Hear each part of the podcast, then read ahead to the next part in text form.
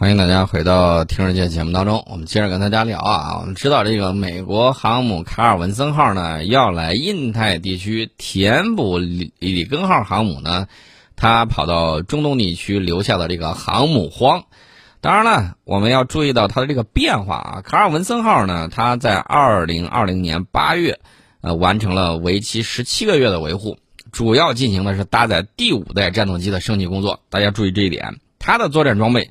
代表着美国海军未来十年的主力航母打击群模式，它都带的有什么呢？首先，这个航母本身是第一艘可以同时搭载 F 三十五 C 隐形战斗机和鱼鹰轻旋转翼飞机的航母，这是第一点。第二点就是，这个航母它跟以往我们说它是个打击群啊，这个航母打击群跟以往的时候不太一样。以往美国航母的护航主力呢是谁呢？提康德罗加级巡洋舰。现在，这个提康德罗加级的巡洋舰呢，已经去掉了，不让它再当带刀护卫了，换成了清一色的五艘阿利伯克级导弹驱逐舰。今年呢，美国海军考虑退役超过十艘提康德罗加级巡洋舰，卡尔文森号航母的这种护航舰艇组成呢，可能会成为美国未来航母打击群的标准配备。除此之外，这是刚才我们说的这个硬件啊，这都是硬核的东西，它还进行了一定的这种改装啊。软件系统呢，不能说它整个软件啊，我们只是打个比方，是它的软件，它还配备了新的计算机网络，让航母呢能够支持先进战斗机的这种独特的维护和战术操作功能。所以说，这个卡尔文森号呢，这一次它的航母打击群啊，整个是焕然一新。卡尔文森号本来它的战略重点在哪儿呢？在美国这个，它主要是负责东太平洋啊，是属于美国海军第三舰队，平时老在美国西海岸附近活动，但是之前呢，也曾经多次前往西太平洋地区执行巡逻任务。呃，在这个里根号前往中东之后呢，卡尔文森号打击群呢就来了。呃，我提前提个醒啊，这个第一要注意安全。为啥要提醒你们要注意安全呢？你看看这个航母都慌了啊！这个说明什么呢？任务太重啊，忙不过来。这刚修正好，刚维护完，就匆匆上阵。这个时候呢，安全问题是重中之重啊！稍微不留心，你说这个 F 三十五 C 出了问题，或者是说这个军舰再碰了渔船或者碰了游轮什么之类的，都不太好，对吧？所以刚开始的时候呢，一定不要掉以轻心啊！一定要长期保持，注意不要碰了暗礁，不要碰了灯塔，不要碰了这个其他的花花草草，这个很关键啊！第一就是注意安全，第二就是注意休息。为啥这么讲呢？我们也知道啊，当一个人休息不好的时候，他往往他在工作的时候啊，要么他驾驶的时候容易出现疲劳驾驶，他上班的时候容易打哈欠，容易瞌睡。那你想象一下，如果美国海军舰艇的水兵他没有休息好，那会干什么呢？玩碰碰船，这损失就大了去了啊！所以说呢，呃，既要会注意安全，也要注意休息啊！这个健康要保养好，不然的话，万一再啊一年再碰个几艘船，然后碰瘪了、碰歪了，然后这个脑袋瓜子呃碰碎了，这怎么办呢？都是问题，对不对？好好考虑一下。另外呢，想执行任务的时候，我再给你提个醒啊，注意你们那个加油机，你们那个加油机最近出问题了。这不是我在这儿这个怎么说呢？空口白牙直接给你铁口直断，不是这个意思，而是真出问题了，认认真真去解决。美国空军新一代的大型空中加油机 KC 四六 A 呢，最近又被发现了两个新的重大技术问题。制造商波音公司呢，最近真的是。太点儿背了啊！这主要原因呢，其实我觉得怎么说呢？自从他接受了麦道公司之后，麦道那波人呢，他是以市场为主导的啊，资本怎么弄啊？怎么样把这个资产报表做好，这是他们的首要问题。波音公司原来的时候走的比较稳健啊，波音公司传统的它是以工程师为主体，但是现在大家也看到了，波音公司现在的它的主体就是总部。人家想了一招啊，不是这个工程师老是说这个不行那个不行，然后这个安全要注意，那个标准要遵循。得了，您呢，咱总部直接搬芝加哥去啊，甭在这个啊这个波音原来的这个总部啊，甭跟这波工程师在一块儿啊，干活儿你就老老实实给我挣钱就得了嘛。怎么家是这么想的？但是问题是，我们还记得波音737 MAX 之前出问题，然后它的控制软件，他们的工程师早都说了有问题，然后反映上去没人理啊，结果呢就酿成了这种惨剧。波音公司呢现在还在这个泥潭里头没拔出来腿儿，那个 KC46A 现在又又双落着的出了问题。为啥这么讲呢？我老给大家举例子说，美国波音公司现在文田武器到何种地步呢？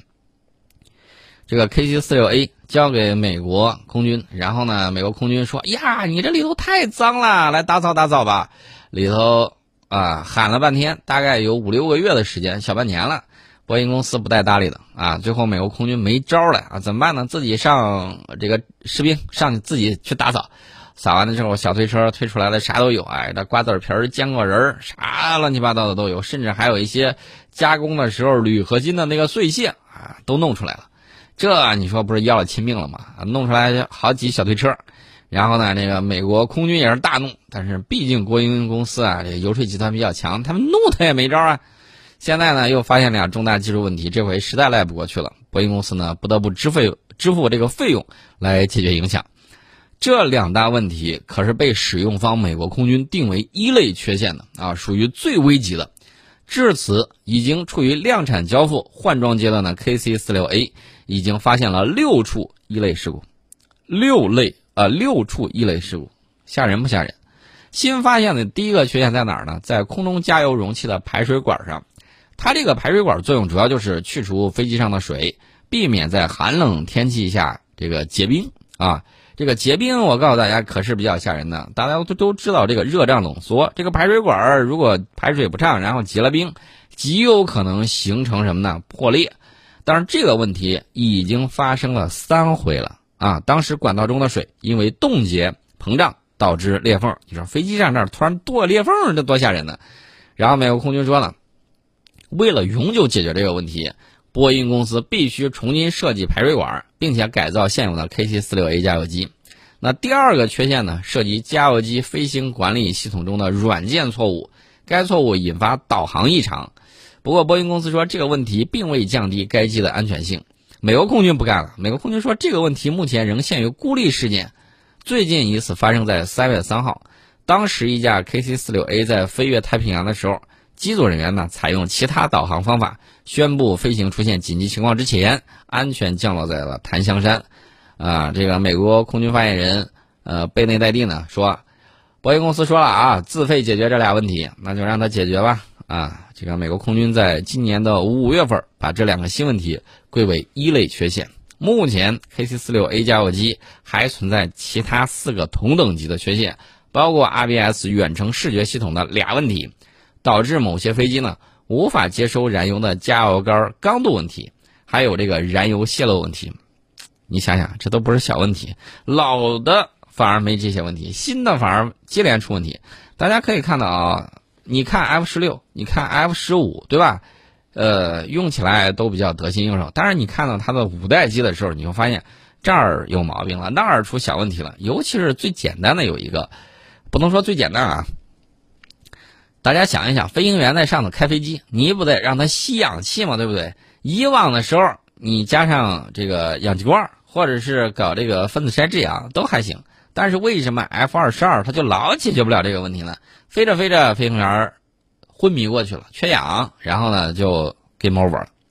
还有什么呢？还有一系列其他的问题，比如说这个 F 三十五，F 三十五说我开着开着的时候，我眼花缭乱，为啥呢？它的那个头盔头盔显示东西的时候有延迟，这也是要了亲命了。你你想想，飞机那速度多快，战斗机嗖一下。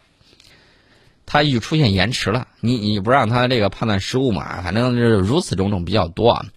KC 四六加油机现在为止已经交付了四十六架，美国空军总共订了一百七十九架。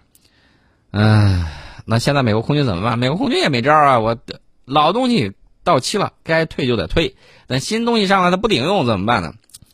你可以执行的这个任务啊，咱把它做一些限制，在这个任务范围之内。在你可行动的条件之下，咱让它接着弄。有一些比较复杂的、比较高难度的，就省省吧。啊，不然的话出问题的时候，加油机可能没了，那备加油机可能也没了啊！一举双发，干脆不这么做。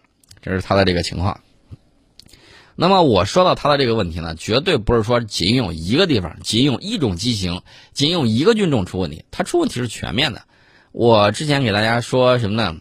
说那个呃 T 五四呃，就是他那个教练机啊，他那个教练机呢之前被吐槽过，教练机被吐槽了之后，美国空军呢说我整下一代高级教练机，这回呢叫 T 七红鹰。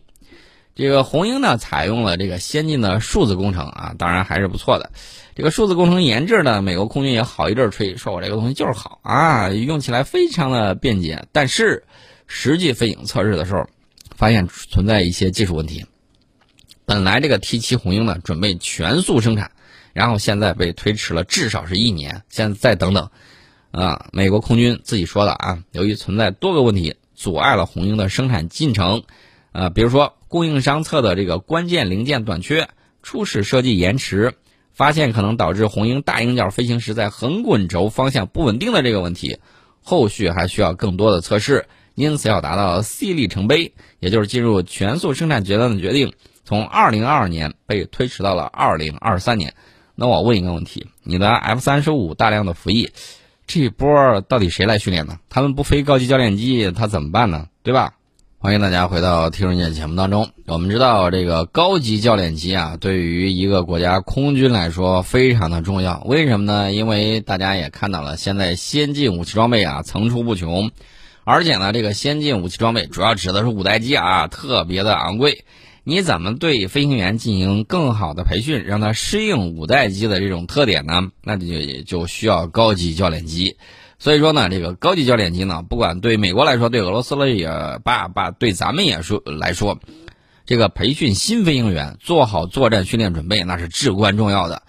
那么我们看啊，美国的这个红鹰啊 T 七，第一架生产型的，呃，我记得波音公司二月份的时候说，你等着吧，明年年初我就要推出，二零二二年、二零二三年交付首架。第一个红鹰中队，二零二四年投入使用，二零三四年具备全面作战能力。呃，但问题是我记得之前美国那个空军部长芭芭拉·巴雷特啊，就是大家知道那个大狙那个巴雷特同名啊，他在去年九月份的时候说，波音公司研制的红鹰教练机将成为第一架拥有 E 称号的飞行，啊，就是那个 A B C D E 的那个 E，作为 E T 七 A。表示这款军用飞机是使用数字工程设计和测试的。数字工程使用先进的计算机建模模拟以及虚拟和现实增强等技术，快速绘制硬件蓝图，并且在不构建物理原型机的情况之下，审查各种配置现实世界之中的这种工作方式。但是万万没想到，这个东西呢，在实测的时候发现了技术问题，迫使进入全速生产阶段的决定被推迟了至少是一年。那么，这个美国空军呢，打算用这个 T 七来替换现役老化的这个 T 三八高级教练机，这是他的这个想法。这个我们刚才呢说到这个高级教练机对五代机飞行员训练的这个作用，你不能平时老让这个五代机飞行员他开着五代机吧，消耗他宝贵的这个飞行小时。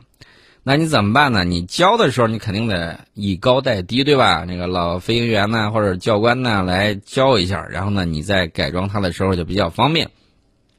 但是呢，你如果模拟不了的话，你可能就要消耗你这个战斗机的这个寿命，啊，一般情况下，各国是不愿意这么做的。有高级教练机，用高级教练机，低中高相互搭配，然后这个样子的话呢，可以缩短培训的时间。如果说你拿现役飞机直接用，肯定是对现役飞机不是特别好。本来它是要用于大量的时间用于战斗、用于巡逻，结果呢，你拿来用来教学，肯定是比较浪费的。啊，有一些国家呢，在不得已的时候曾经这么做过，但是一旦情况有所好转，它一定会研发自己的高级教练机来适应未来作战的这个培训的这种需求。啊，说到这个五代机，我顺嘴说一下啊，前几天呢，美国空军有三架 F 二十二战斗机。从夏威夷基地起飞，执行了一次紧急任务。这个紧急任务是啥呢？不老清楚啊。俄罗斯联邦航空管理局和美国军方对这次行动的具体内容讳莫如深。当时呢是六月十三号当地时间啊，这个两两架美国空军的 F 二十二，在六月十三号下午四点左右从珍珠港西卡姆联合基地起飞。第三架 F 二十二战斗机在他们起飞大约一个小时之后也加入执行任务，期间派出了一架 KC 幺三五空中加油机起飞，为这些战斗机呢提供支援。这种非常规巡逻的紧急任务呢，据说是应美国联邦航空管理局的请求发起的啊，FAA 就是那个美国联邦航空管理局报告了这个事件。不过目前没有人提供任何明确的信息来说明到底是啥原因导致了这次长时间的紧急行动。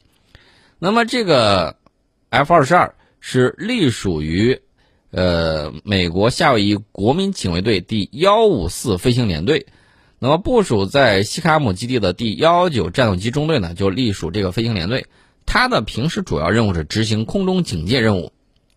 该战斗机中队呢，一直有两架满载弹药以及挂载副油箱的战斗机处于待命状态，另外还有至少一架战斗机作为备用。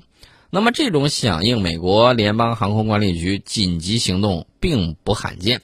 这种行行动呢，通常会在有飞机出现安全状况，或者对受损飞机进行空中监视，或者是调查不明飞机的时候。呃，部署在夏威夷的 F 二十二呢，还负责拦截夏威夷岛屿附近防空识别区内有潜在威胁的飞机。你说是出现受损飞机进行空中监视吧？我觉得这种可能性不太大啊，犯不着派 F 二十二去。呃，如果说是有飞机出现安全状况，也犯不着派三架 F 二十二去，甚至派了加油机给调过去了。加油机弄过去之后，一定是长城拦截，对吧？呃，那还有什么可能呢？调查不明飞机这种可能性是有的，就是不知道谁的飞机来了，而且这种飞机呢，他们之前可能没咋见过，所以说呢有点急眼，然后去调查一下，呃，包括有一些潜在威胁的飞机，他们也要去看一看。不过比较奇怪的是，对于这个事件，通常都有直接明了的消息，是啥就是啥。比如说俄罗斯轰炸机或者战斗机或者侦察机接近美国海岸的时候，美国军方呢通常会公开接受情况。至于为什么这个拦截行动没有得到明确的解释，原因有些令人费解。大家再想一想，有可能会是什么样的情况？不明飞行物啊，我暂时把它命名为不明飞行物，肯定不是外星人呢。你想清楚了，绝对不会是。然后呢，它突然就出现了，出现了之后呢，这个美军的 F 二十二，美军还有其他飞机在那儿，F 十六也有，F 十五也有。为什么不出动他俩，而用了空优的 F 二十二跑去识别验证，然后呢进行那个拦截或者进行了一些不可描述的一些动作？那这个事儿呢，只有他自己心里头最清楚。而且是三架 F 二十二，刚去了两架还搞不定，然后又支援第三架，除此之外还进行了空中加油，这个呢就比较耐人寻味了啊！到底是什么样的这个情况呢？反正。这个 FAA 就是美国联邦航空管理局，给了一个答复。有记者就问他了，到底是咋回事他就回来复了一下，说：“啊，这个美国联邦航空管理局与军方保持密切联系。”那，那大家可能会说，你这不是罔顾左右而言他吗？对吧？啥也没说啊，我我能不知道你跟军方有密切联系吗？对不对？都知道，但是你说这个，人家问你是啥？为啥？看见啥？他不说，他就说我跟军方联系很密切。然后呢，这个问题呢，据说已经得到了解决。然后呢，之后多架战斗机和一架 KC 幺三五加油机返回基地。呃，但是这个位于西卡姆基地的美国空军司令部说，我们不能透露更进一步的这个情况。这次呢，大概率我估计可能是吃瘪了，而且呢，他们见识到了以前可能从未见识到过的这种东西，呃，不然的话他不会这么狼狈啊。你说他有没有可能突然执行什么紧急任务？我觉得也有可能。F 二十二呢，毕竟弹仓比较小，腿儿比较短，所以大家可以想象一下，这次他们到底遇到了什么样的情况？这个事儿呢，不妨大家多去思考一下，可能你就会猜得中，他幕后到底有可能出现了什么样的这种啊，不能说是幺蛾子事儿吧？到底出现了什么样的这个情况？大家好好思考一下。